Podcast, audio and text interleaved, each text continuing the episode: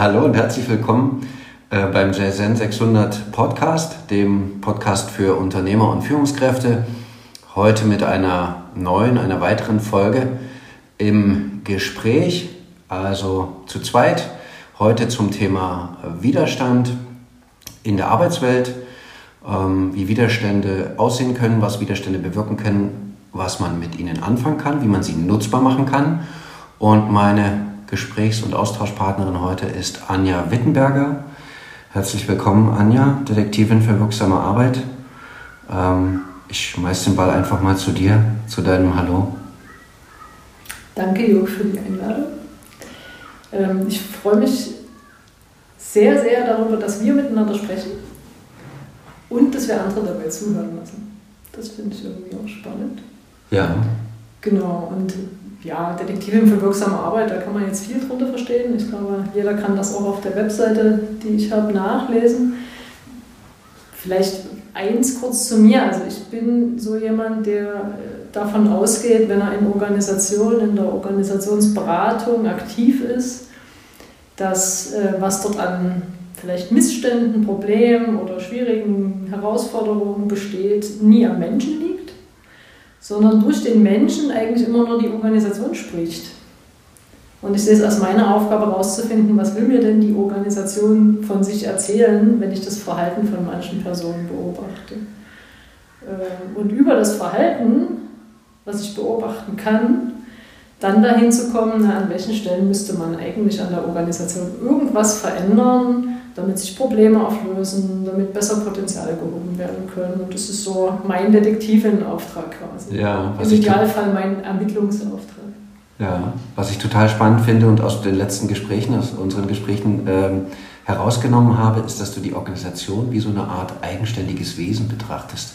Mhm. Das finde ich total spannend, ähm, weil es so ein bisschen aus meiner Sicht entspannt ist, kann es die Menschen, die Mitarbeiter, die Führungskräfte vielleicht sogar die Unternehmer selbst entspannen, wenn man das, die Organisation als eigenes Wesen, das Unternehmen als eigenes Wesen betrachtet, ähm, das eigene, eine eigene Sprache hat, nämlich Sprachrohr Mensch, um sich auszudrücken, um sich verständlich zu machen und äh, Dinge vielleicht ähm, erkennbar zu machen durch das, was die Menschen ausdrücken.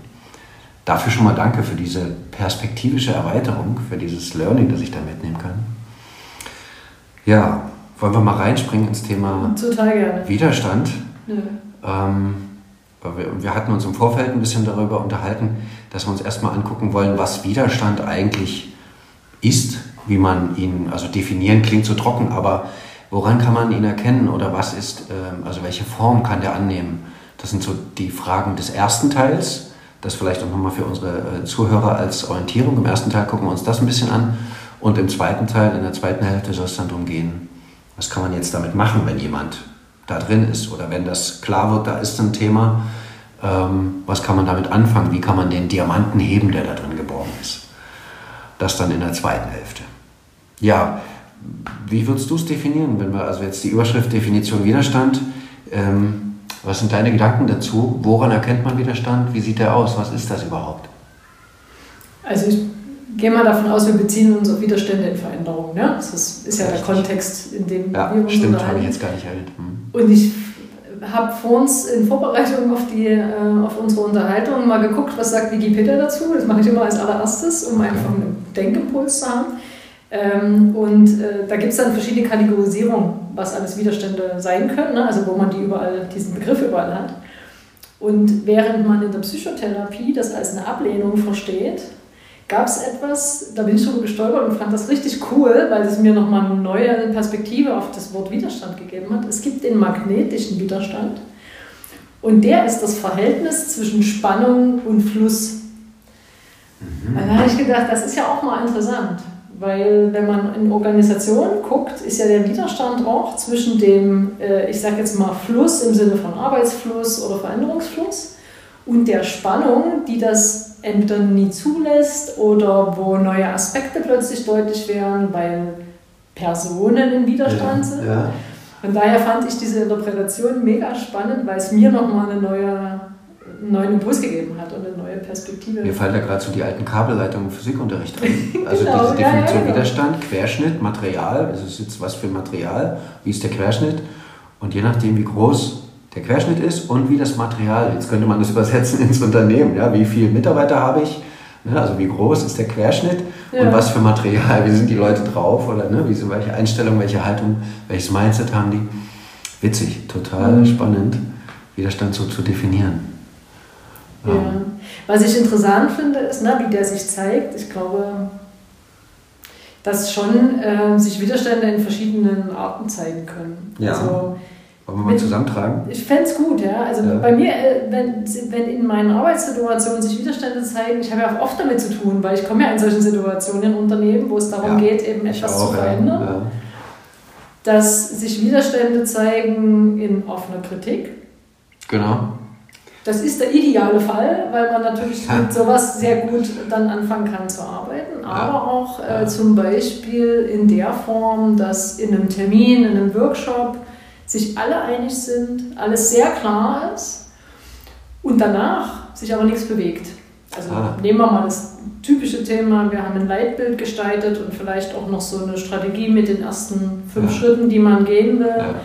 Es findet danach aber keinerlei Bewegung statt auch das ist für mich eine Form, wo ich den Widerstand der Organisation sehe. Und wenn man die Leute dann darauf anspricht, sagen sie, ah, wir haben keine Zeit, da ist jetzt gerade noch was anderes Wichtiges reingekommen, mhm. ähm, wir sind uns einig, wir machen das schon noch.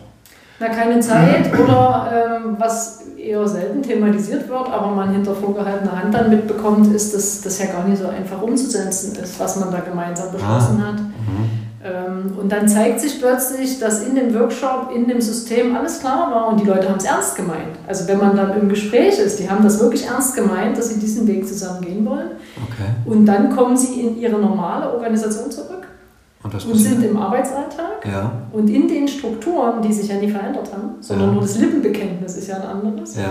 in den Strukturen lässt sich plötzlich nichts davon mehr wiederfinden. Und äh, da muss ich sagen, nehme ich einen Widerstand wahr, der, den die Organisation hat, nicht der einzelne Mensch. Ah, er das Sie sozusagen schon nicht. als Sprachrohr. Hm, okay. Genau.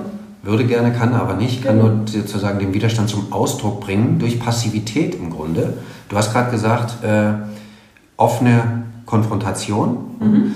Und ähm, ich wollte es jetzt gerne noch ergänzen, weil das aus meiner Sicht ist es sozusagen die erste Kreuzung der, die man nehmen kann, wenn man über Widerstand nachdenkt, nämlich die, die, die offene oder also direkte, ich sage jetzt mal die direkte und die indirekte. Mhm.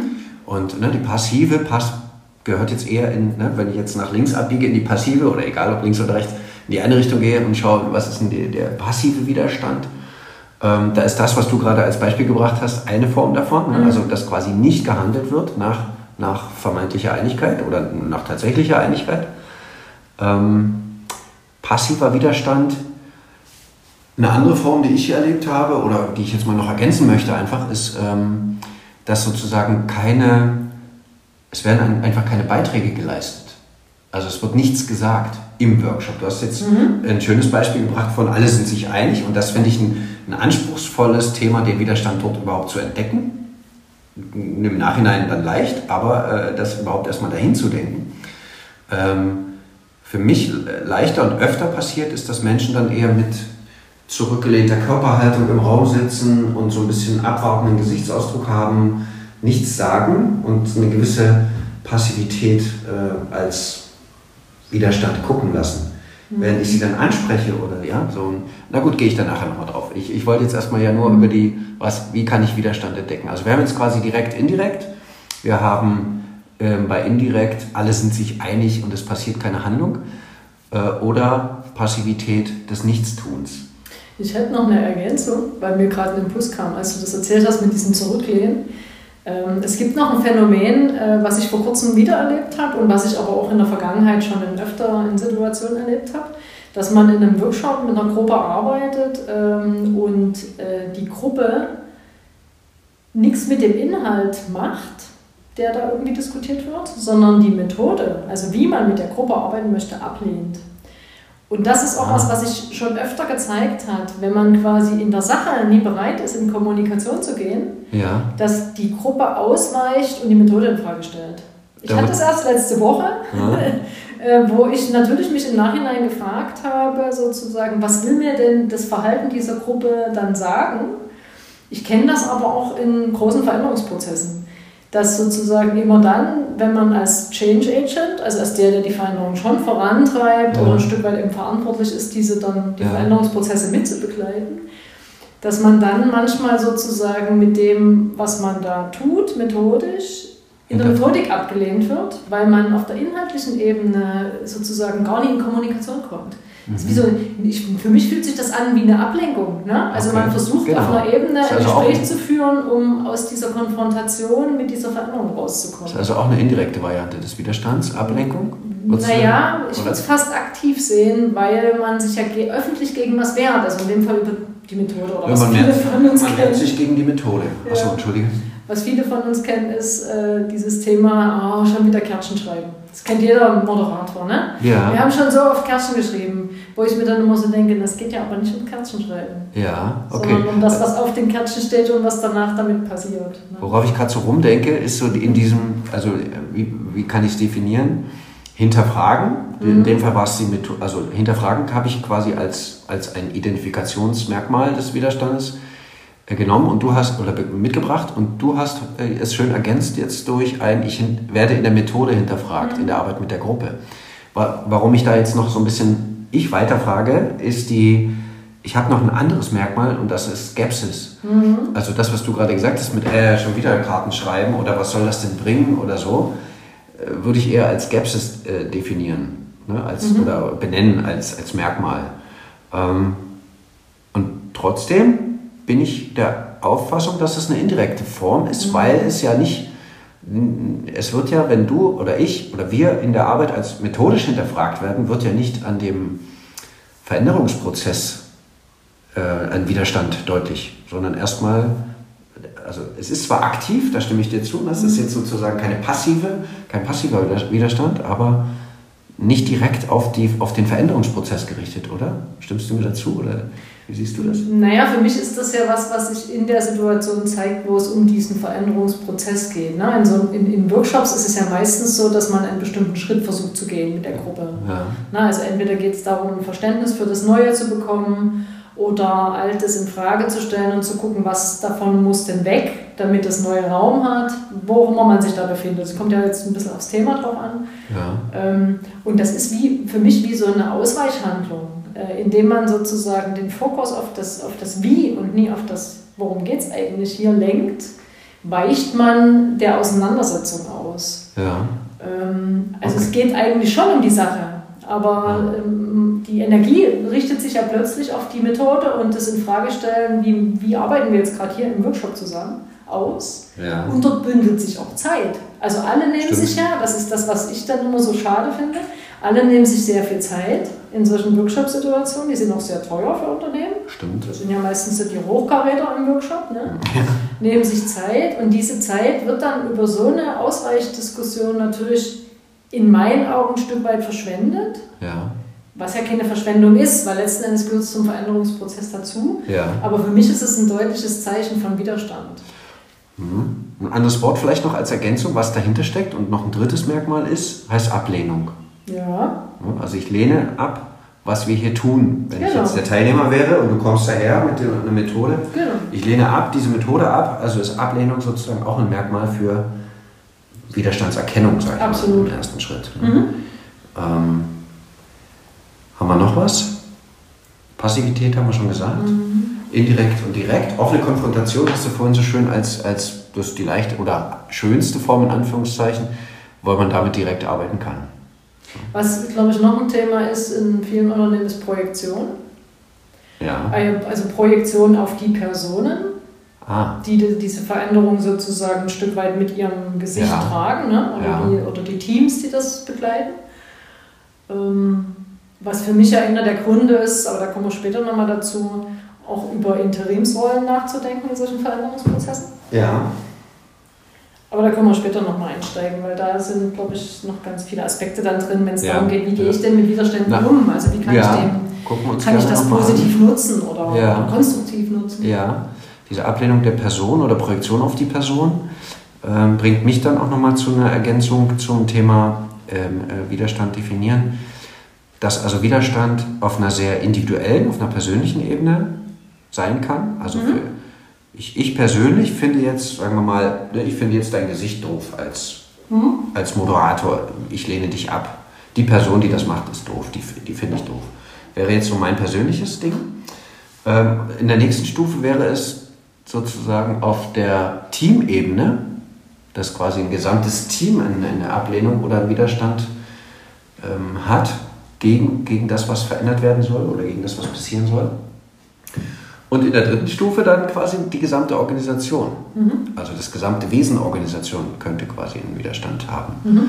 Äh, oft ist es, und das äh, wüsste ich gerne, ob du das auch kennst oder erlebt hast, ähm, ein bisschen wie so ein, ein Lauffeuer ist zu viel gesagt, aber wie so ein, ein Feuer, das sich ausbreitet, mehr oder weniger schnell. Wenn ich auf persönlicher, individueller Ebene anfange und ich bin sozusagen ein Leistungsträger, Wortführer im Team, in der Organisation und ich zeige mich mit Widerstand, wogegen auch immer, dann ähm, beobachte ich das Phänomen, dass das dann so eine Tendenz hat, sich ausbreiten zu wollen. Mhm. Wie erlebst du das? Das kann sein. Also das ist ja auch, wenn man jetzt so in solchen Veränderungsprozessen so auf das Stakeholder-Management guckt, guckt man sich ja auch meistens an, äh, was für Personen gibt es, also die irgendwie mhm. involviert sind äh, und wie sind die eingestellt und welchen Einfluss haben die in der Organisation. Ne?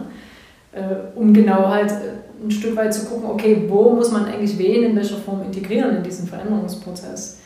Und da ist es schon so, wenn man jemand hat, der, ähm, also es gibt ja eine Unterscheidung für mich zwischen dieser formalen Macht, ne? also jemand ist in einer bestimmten Position sozusagen und hat schon aus den Gründen viele Anhänger weil äh, sozusagen diese Gefolgschaft ihn auch immer wieder bestätigt in seiner ja, formalen. Ja, so wie Teamleiter. Oder? Und dann gibt es aber ganz oft ja Meinungsführer, die in der Hierarchie Richtig. als solches funktional gar nicht verankert Richtig. sind, die aber aus irgendwelchen anderen Gründen eine ganz starke Gefolgschaft haben. Häufig mit Charisma ausgestattet. Charisma, die vielleicht auch Oder einfach, Lautstärke, Kraft, ja, die Energie. auch ein, ein, großes Wissen haben. Also manchmal gibt ah. es auch so, so, so, ich sag mal, Heldentum für bestimmte ah. Koryphäen in einem ja. bestimmten Spezialgebiet, okay.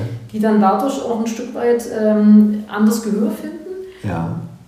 Und ja, da muss man genauer hinhören. Ne? Also Lauffeuer, hm, also ich glaube, da wird halt einfach viel sozusagen Orientierung genommen. Mhm. Das kann bis hingehen zu Frontenbildungen, die entstehen können genau, durch sowas. Genau. Ne?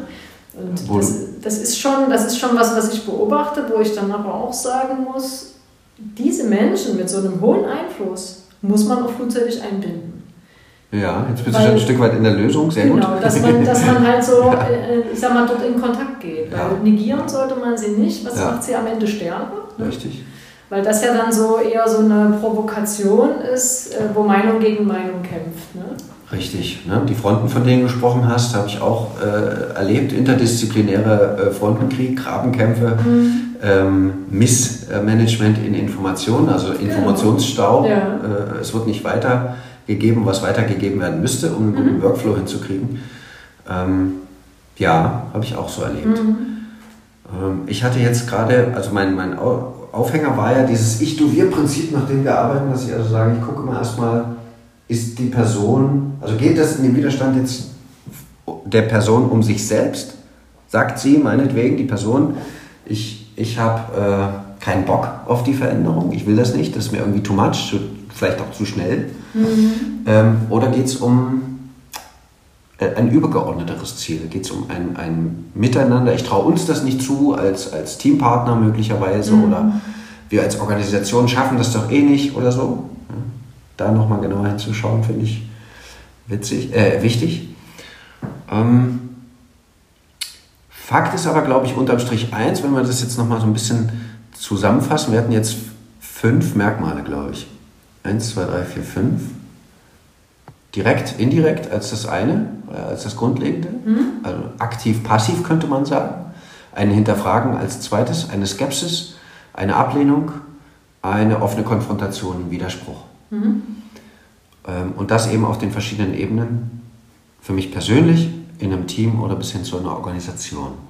Was müssten wir noch ergänzen, wenn wir äh, Widerstand definieren wollen. Ich glaube, wir haben schon ziemlich viel drin. ich fand das schon sehr umfassend, was du gerade zusammengefasst hast. Okay, dann lass uns doch jetzt mal, passt auch zeitlich, glaube ich, ganz gut.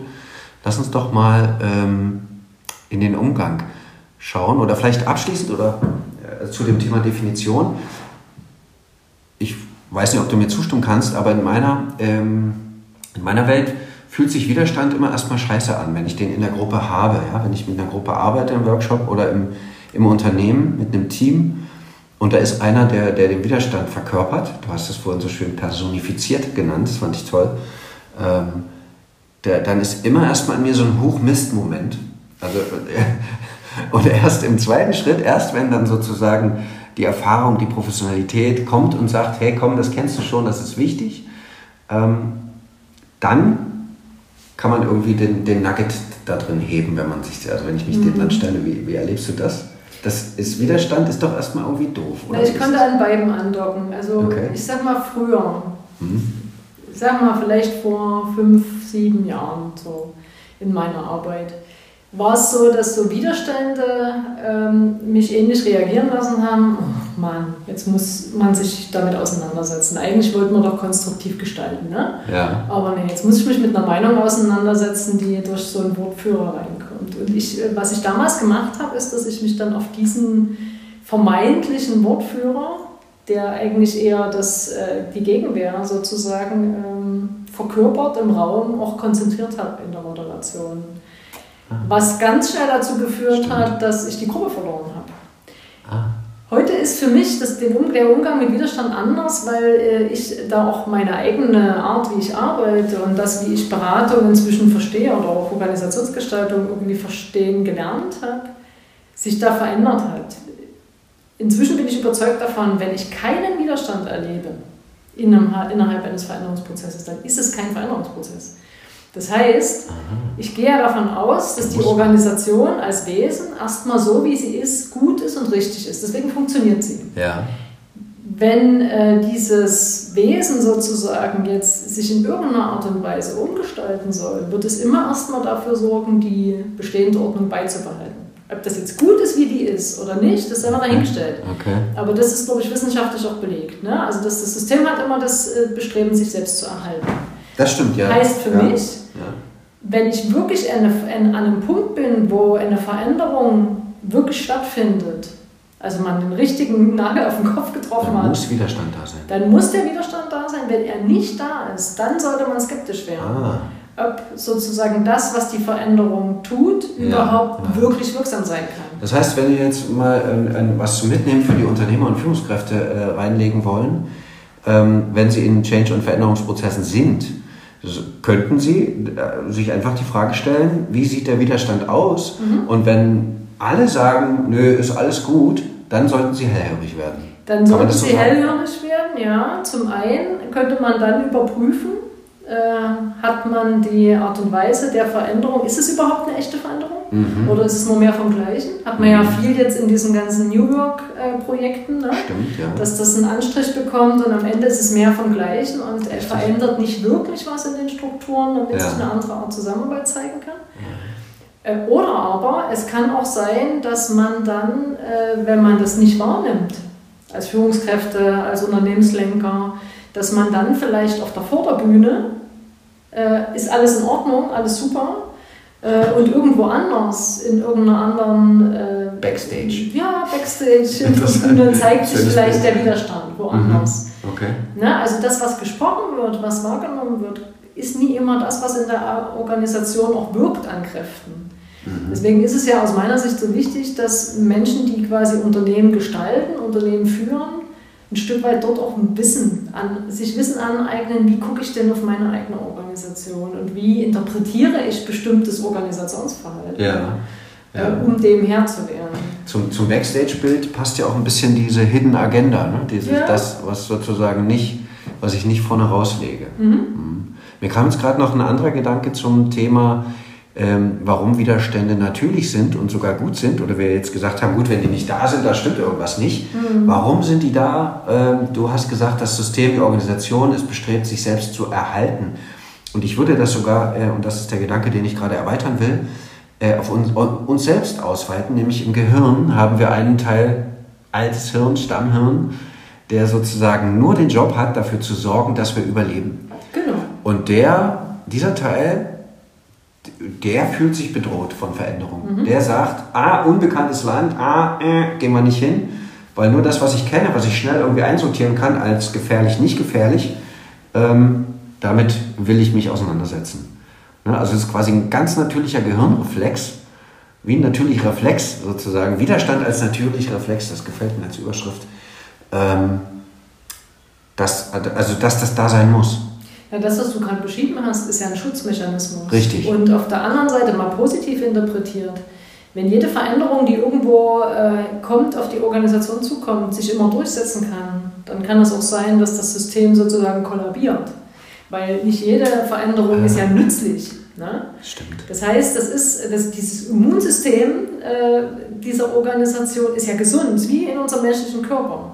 Es ist erstmal eine gesunde Reaktion. Und die Frage ist ja, wie man den Veränderungsprozess ähm, auch immer nach, ihrer, nach seiner Wirksamkeit beurteilt. Also mhm. danach zeigt sich das auch, wie man mit Widerständen umgeht, welche, welche Diskurse man führt. Weil was ja in dieser offenen Kritik zum Beispiel gut ist, ist, dass man Diskurs führen kann. Ne? Man kann Meinungen hören, man kann Perspektiven ja. hören zu ja. der Veränderung und eigentlich gestaltet man erst dann die Veränderung. Also es ist ja nie so, dass du irgendwas beschließt, was weiß ich, wir sind aktuell A und dann werden wir zu genau. B. Und kommst her und schüttest aus. Sondern es ist ja ein Prozess, wo man etwas entwickelt. Weil es muss am Ende ja zu dem passen, wie sozusagen auch die Leistungserbringung ist. Also man will ja als Organisation, macht man ja nur Veränderungsprozesse, um irgendwie besser zu werden. Ne? Für seine Richtig. Kunden, Richtig.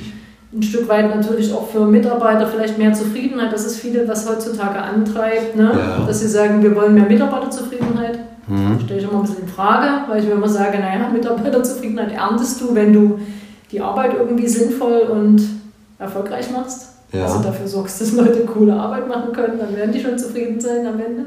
Okay. Ja. Ja. Aber ich glaube, dass man daran sich auch orientieren muss und eben so Veränderungsprozesse dann im Diskurs mit dem Widerstand sozusagen ein Stück weit gestaltet. Ja, ein Gedanke, der mir gerade noch kam, war äh, oder ist dieses Veränderung kommt an, also ähm, wenn ich mein System verändern will, ich als Organisation, ja, und du hast von gesagt, die ist gesund, ja, die hat ein gesundes Immunsystem, das läuft alles.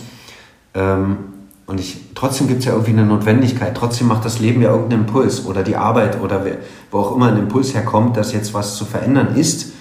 Äh, und das macht ja auch immer erstmal ein, äh, ich muss, wenn ich was verändere, beleuchte ich mich ja erstmal, wie gesund ist mein System wirklich oder wo ist sozusagen meine Schwäche, darauf wollte ich hinaus. Also wo im, im, im, Unternehmen, in der Organisation haben wir sozusagen blinden Fleck oder eine Schwäche. Und mir das einzugestehen, also für mich persönlich als auch als Unternehmen, ist, glaube ich, äh, einer der, der, der Gründe, warum das so unangenehm ist, warum das so schwierig ist. Aber mhm. ich finde es total gut und stimme dir da voll zu. Und, und das würde ich gerne nochmal unterstreichen, um es mitzugeben. Widerstände sind A, äh, nicht, nicht nur nicht schlecht, sondern sie sind auch B, essentiell notwendig, um, um wirksame Veränderungen überhaupt in Gang bringen zu können. Ja, und die Veränderungen, die eben keinen Sinn machen, auch aufzuhalten. Also das ist, das ist so dieses Zweischneidige. Sehr gut, ja. Und das, was du gerade beschrieben hast, ist für mich so aus der klassischen Change Management-Lehre halt dieses, es muss eine Notwendigkeit geben, sich zu verändern. Mhm. Also wenn die Veränderung getrieben ist durch äh, irgendwie eine coole Phrase in der Beraterwelt, äh, weil jeder das macht, machen wir es jetzt auch, dann ist es natürlich ganz schlecht und schädlich für eine Organisation. Ja. Weil wenn eine Organisation gar keinen Schmerz hat, also keinen Grund hat, warum sie in irgendeiner Art und Weise eine strukturelle Veränderung braucht, okay. dann sollte sie diesen Weg auch nie gehen, weil das ist dann, das wird zur Farce, okay. das erschöpft Menschen. Ja. Und ich habe äh, ähm, festgestellt, dass gerade die, die ihre Arbeit sehr gut machen, an der Stelle auch sehr klug sind. Das heißt, sie stellen so eine Sache dann auch schnell in Frage. Ne? Ah. Man spricht ja in, in, Konzernen gern davon, dass die nächste Sau durchs Dorf getrieben wird. Ähm, mhm. Und man ja, muss ja erkennen, du, was ist die Sau, die durchs Dorf getrieben wird und was ist wirklich eine existenziell richtig. für uns wichtige Veränderung. Existenziell ist das Stichwort und du hast es schön auf den Punkt gebracht. Du hast gesagt Schmerz. Mhm. Schmerz ist existenziell. Nur dann verändert sich auch der Mensch. Wenn genau, wenn mir immer wieder was wehtut, genau. dann ähm, bin ich bereit, etwas zu verändern. Und so ist es in Unternehmen quasi ja auch mal hinzuschauen, wo ist denn der Schmerz? Was tut denn uns weh in unserer Organisation? Dem Wesen Organisation, was tut dem Wesen weh? Wo, wo, wo, wo drückt der Schuh, wie man so schön mhm. sagt? Ne? Wo ist der Schmerzpunkt als Aufhänger? Okay. Wie gehen wir jetzt damit um? Also ich hatte noch einen Gedanken, auf das Widerstände tiefer liegende Gründe offenlegen oder auf, darauf hinweisen in der Organisation. Das war ja so der, das Wesen der Organisation. Was will es sagen durch den Menschen, der den Widerstand hat? Ähm, tiefer liegende Gründe könnten äh, in, den, in den Menschen selbst ne, Verlust, Verlust, Angst, also Angst als Überschrift, Angst vor Verlust, Sorge vor Privilegieneinbuße, ähm, fehlende Informationen oder vielleicht auch, und das ist vielleicht nochmal ein wichtiger Punkt, ähm, fehlendes Vertrauen. In, wir gehen zwar mit einem, mit einem Veränderungsprozess in ein unbekanntes Land, wir verändern etwas, wir wissen noch nicht, was rauskommt, ähm, aber Widerstand habe ich dann vermehrt, wenn ich kein Vertrauen darin habe, dass es schon irgendwie gut wird, was hinten rauskommt. Mhm. Kann man das so sagen? Ja, und ich, also ich würde danach ergänzen, ähm, meistens kann man auch nie mit Sicherheit sagen, dass es gut wird, dass es besser wird. Na, besser also, schon. Vielleicht nicht wie erwartet, da, oder? Also besser schon im Sinne von, natürlich braucht man ja in irgendeiner Art und Weise einen neuen Reifegrad einer Organisation. Man will ja was erreichen. Also man will wirtschaftlich erfolgreicher genau. sein. Richtig. Man will Richtig. Äh, Reibungsverluste irgendwie Richtig. wegkriegen. Ne? Kommunikation ne? verbessern. Genau. Umsatzziele erreichen, was auch immer. Aber du musst, glaube ich, schon, und das ist eben dies, wie geht man damit um? Ähm, man braucht schon so eine Art Vision von dem, warum man das macht. Also ich glaube, das ist der, der wichtige Punkt. Ne? Also dass man Menschen quasi an der Stelle eine Möglichkeit gibt, auch in der Kommunikation sich daran zu orientieren. Warum geht die Organisation jetzt diesen Schritt? Mhm.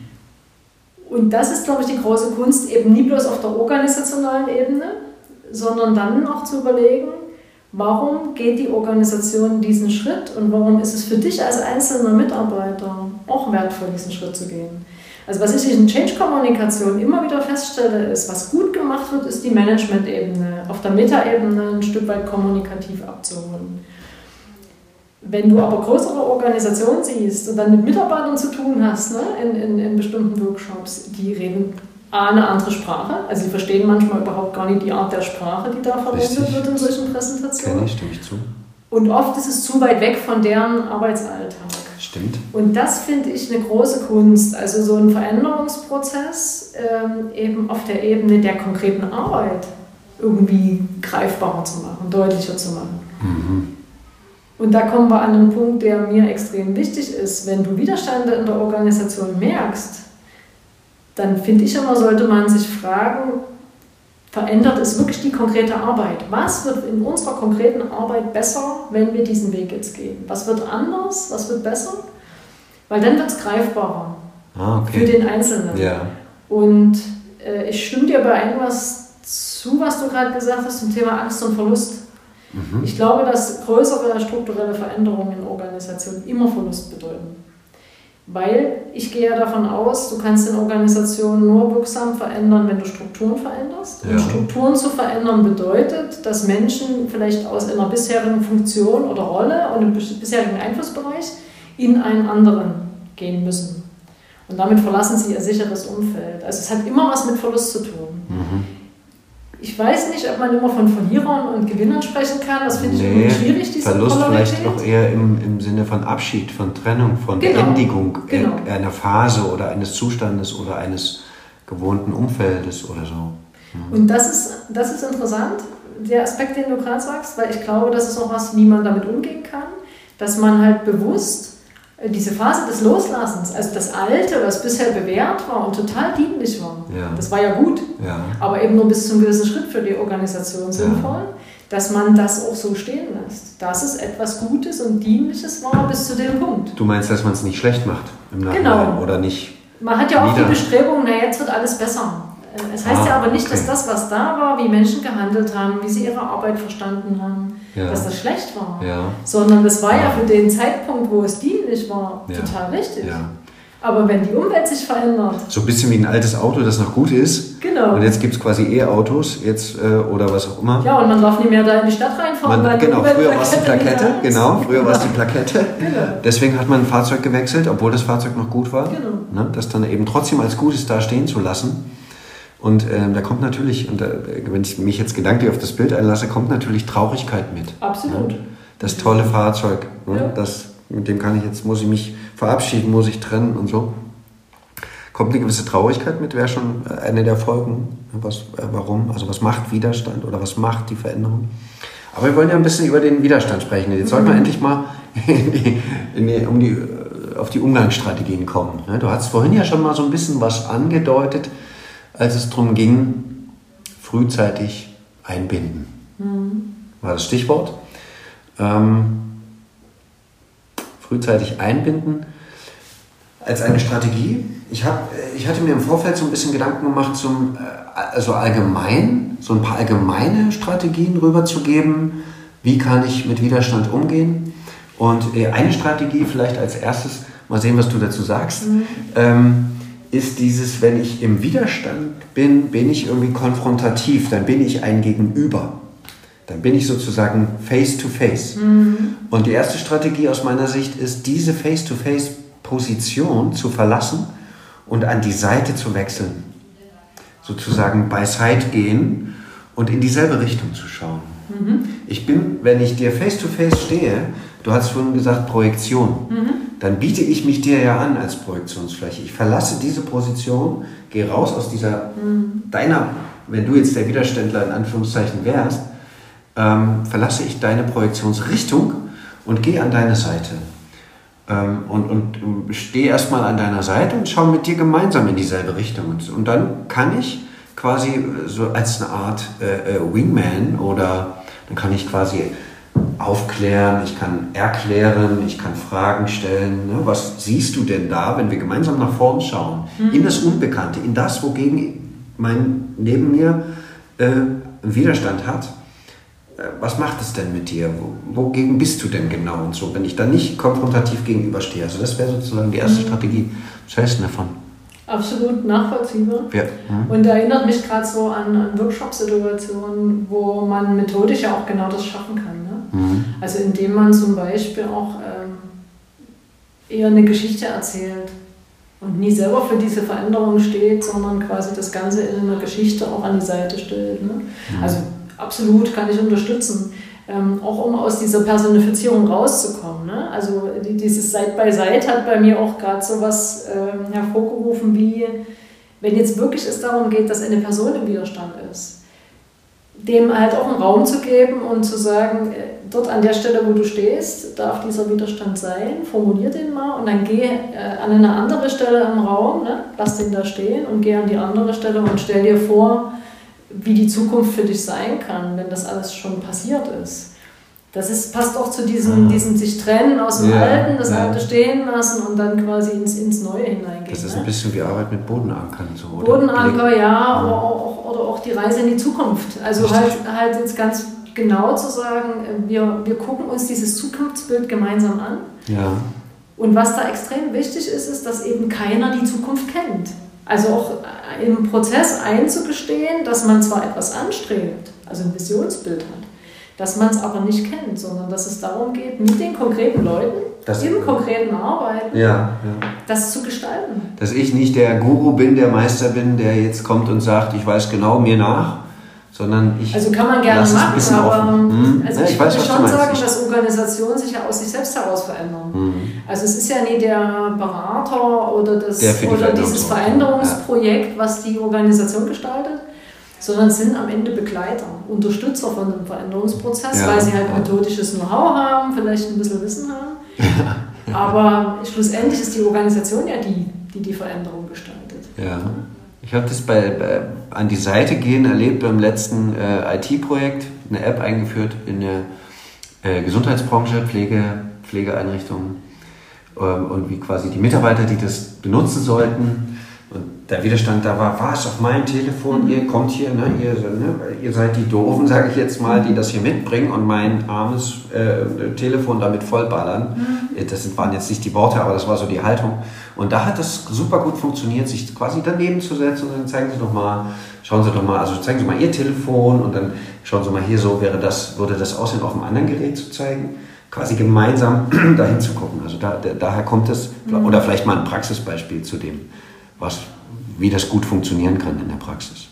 Mhm. Ähm, was noch ein anderer Aspekt ist, der mir gerade einfällt, weil wir vorhin das Thema Konfrontation hatten und dieses Wehren gegen die Methodik zum Beispiel. Also in dem letzten Fall, den ich letzte Woche erlebt habe, ähm, haben wir natürlich im Nachhinein geguckt, okay, was, was ist jetzt der Widerstand in dieser Gruppe? Ähm, und die Gruppe selber ist quasi im Auftrag, den, die Veränderung zu gestalten. Also mehr oder weniger ist, wenn sie, da, wenn sie das nie greifen, dann wird die Veränderung nie gestaltet. Ne? Mhm. Ähm, das war jetzt so die Herausforderung. Und dann zu sagen, wir, wir, wir geben der Gruppe den Raum frei. Also wir, wir nutzen quasi der, die Energie, die uns dort entgegengebracht wird und lenken die um. Das erinnert mich ein bisschen an was, was uns ja auch verbindet, so japanische Kampfkünste. Aikido ist ja auch so ein, so ein, so ein Moment, ne, dass gut, du ja. nimmst die Angriffsenergie des Angreifers und lenkst sie auf ihn zurück. Richtig. Ist ja im Aikido so ein Richtig. Prinzip. Ja.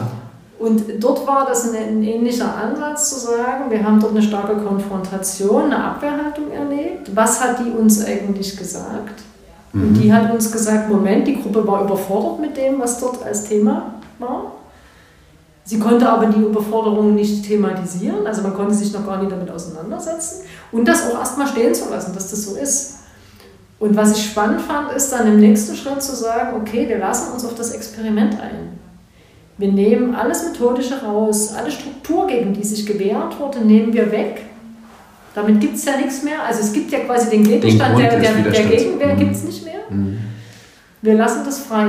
Aha. Was aber bleibt, ist der Auftrag für die Gruppe. Der bleibt. Und sie dürfen frei wählen, wie mhm. sie sich daran tasten. Mhm. Und es hat sich gezeigt, als Ergebnis, dass genau die Bewegung entstanden ist, die sozusagen auch gewünscht war, aber eben mhm. initiiert durch die Gruppe. Das heißt, alleine äh, ihnen diese Freiheit zuzugestehen und Vertrauen in die Gruppe zu haben, dass sie schon das Richtige rausholen werden und dass sie am Ende schon das Richtige tun, hat dazu geführt, dass die Gruppe in der Lage ist, das Thema anzunehmen. Absolut. Und das zeigt mir halt, dass man äh, auch genau hinhören muss und an manchen Stellen sich dann auch mal drauf einlassen muss. Man muss mutig sein, als derjenige, der das führt. Ich, ich sag dir das, weil. Ja, sich auch mal zurücknehmen. Ne? Das genau, so, genau. Ich habe das jetzt vor ein paar Wochen erlebt. Da haben wir mit jungen Menschen ein Projekt gemacht. Ähm, und da ging es genau an der Stelle, ging's, also es ging genau um diesen Punkt, den du sagst. Die, die, die jungen Menschen, die waren an einem Punkt, wo die etwas entscheiden, wo, wo es darum ging, etwas zu entscheiden, ob sie etwas tun oder nicht tun. Es stand im Raum als Thema. Mhm. Ähm, und wir waren zu zweit und wir haben gesagt, ähm, wir gehen jetzt mal raus. Wir mhm. gehen mal raus und wir lassen euch mal selber entscheiden. Ihr entscheidet, ob oder ob nicht. Besprecht das, wir sind gar nicht dabei, wir wissen nicht, wer was sagt und so weiter. Und äh, diesen Mut in dem Moment, also A brauchte ich in dem Moment das, das innere Ohr, das das mitbekommt, dass das jetzt vielleicht eine gute Lösung ist. Mhm also wie das Wasser zu sein sozusagen, sich da nicht so stur wie die Erde oder so fest, sondern eher Mut, Aufmerksamkeit mitkriegen und dann Mut zu sagen, wir machen das so. Und ich erinnere mich noch, wie ich dann draußen stand vor der Tür oder wie zu zweit und ich äh, zu meinem Freund gesagt habe, mit dem wir das gemeinsam gemacht haben, Alter, ich, hu, war das jetzt die richtige Entscheidung? War das der richtige Schritt? Ne? Man steht da, also man riskiert ja auch quasi was. Absolut. Wenn, wenn ich mutig bin, gehe ich ein Risiko ein. Und das Ergebnis war bombastisch. Das war genau das. Die haben dann gesagt, äh, das war total gut, weil es genau das war, was die wollten. Das mhm. zu entscheiden, selber zu entscheiden. Und die haben dann sich dafür entschieden und das war also grandios. Mhm. Das vielleicht als äh, Ergänzung an der Stelle. Mhm. Äh, zum Wassertyp. Ich, ich springe da jetzt mal vor. Ich hatte äh, mir das im Vorfeld ja so ein bisschen zurechtgelegt, äh, mal die japanischen Kampfkünste dahingehend noch ein bisschen zu beleuchten mhm. und habe mal diese Typen mal so ein ja. bisschen beleuchtet. Also, oder beziehungsweise Typ ist vielleicht schon das falsche Wort. Das meine, es gibt natürlich Menschen, die sind in einem Element typischer als andere, ne? die sind so ein bisschen mhm. darin äh, manifestiert. Aber grundlegend sind es ja Haltungen, das sagen die Japaner auch, es sind sozusagen emotionale Haltungen, die du verkörpern kannst. Mhm. Ne? Wenn du, du kannst ins Feuer gehen und feurig sein und du kannst wie das Wasser sein. Ähm, und aber der, der, die Überschrift war jetzt Wassertyp und da hatte ich mal so ein bisschen zusammengetragen. Der, der Wassertyp wird äußerlich immer ruhiger, so, der wird stiller, der Körper dreht sich weg, der Eindruck von, äh, der will weg, also des Wegwollens, äh, äh, äh scheinbarer Rückzug tauft auch, mhm. taucht, ja, spricht eher erst auf Ansprache, also weniger von sich selbst. Ähm, die Atmung ist relativ äh, ausholend, so ein Ja-Aber-Sätze kommen. Also in der Kommunikation kommen ja, Ja-Aber-Sätze. Ja, aber was ist wenn? Ja, jetzt wird hier so getan, als ob hier und aber dann passiert wieder nichts oder so. Mhm. Ja, der Teil des Satzes, der hinter dem Komma dann kommt, ist sozusagen der, der hat so einen Ich habe Recht-Modus und der kommt viel schneller als dieses Ja, aber. Mhm. Wenn du, du erinnerst dich im Aikido, diese Bewegung des Wassers, die ist so, die fängt langsam an, mhm. so wie die Welle, die sich zurückzieht und dann bam, aus der anderen Richtung kommt der, äh, der Konter. Und so wird da auch gesprochen. Ähm, Umgangsidee, quasi hatte ich hier noch äh, mhm. ergänzt. Ähm, aus dem Abstand staunend bewundern, wie am Strand des Meeres zu stehen. Wow, so habe ich das ja noch nie gesehen. Oder das mhm. Meer, ne? das habe ich ja lange, lange nicht mehr gesehen. Also so ein bisschen so ein ähm, Bestaunen dessen, zu sagen, wow, cool, dass äh, sie sich damit zeigen oder ne? das äh, super. Ähm, dann könnte ich mich lachend in die Wellen stürzen, um das, das Meeresbild mal zu nehmen. Mhm. Im Wasser baden, ja toll, super.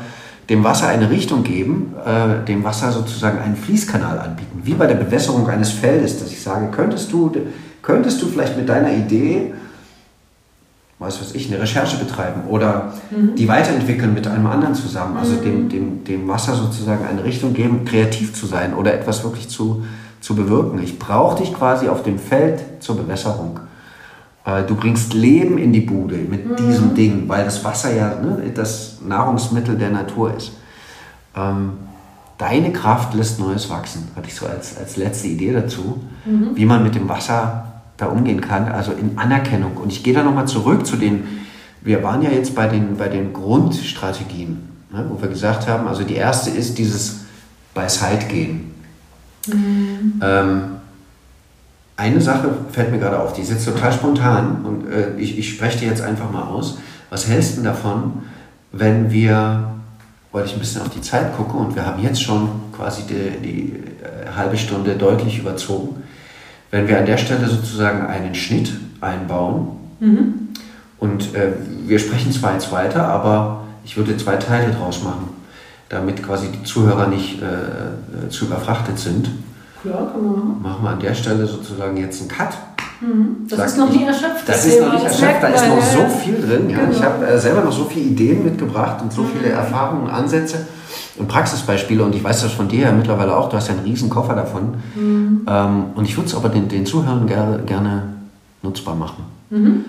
Deswegen ähm, sage ich jetzt mal für unsere Zuhörer an der Stelle, ähm, danke fürs Zuhören bis hierhin, danke fürs äh, Aufmerksam sein, fürs Mitgehen, fürs Teilen, für ein Like, ein Abo ähm, und danke auch fürs Wiederkommen und immer dran denken, besser geht immer. Anja, bis bald.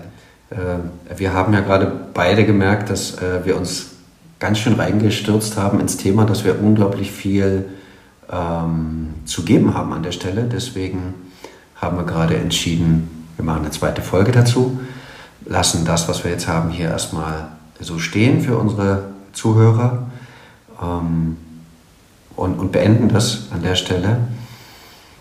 Willst du vielleicht zusammenfassend abschließend gebe ich mal den Ball zu dir rüber. Noch etwas sagen? Ähm, was, also was ich gerade mega spannend fand, war, wir haben uns ja ein Stück weit zumindest darüber unterhalten, was wir heute thematisieren wollten und sind so in die Tiefe gekommen, dass mein Impuls ist, das Thema ist nie mit einer Folge erschöpft. Das, mhm. das kann es gar nicht sein. Ne? Dazu haben ja. wir alle viel zu sehr in den Veränderungsprozessen ja. immer mit dem Thema Widerstände zu tun. Ja. Was ich spannend finde, ist, ähm, und vielleicht teilen die Idee ja diese Zuhörer, dass äh, wenn die Podcast-Folge gesendet wird, äh, man vielleicht auch einfach ein paar Fragen oder ein paar Meinungen deiner Zuhörer nutzen kann, die dann in die zweite Folge mit einzubinden. Also ich bin sehr dafür, dass wir uns quasi nochmal zu einem zweiten Teil treffen.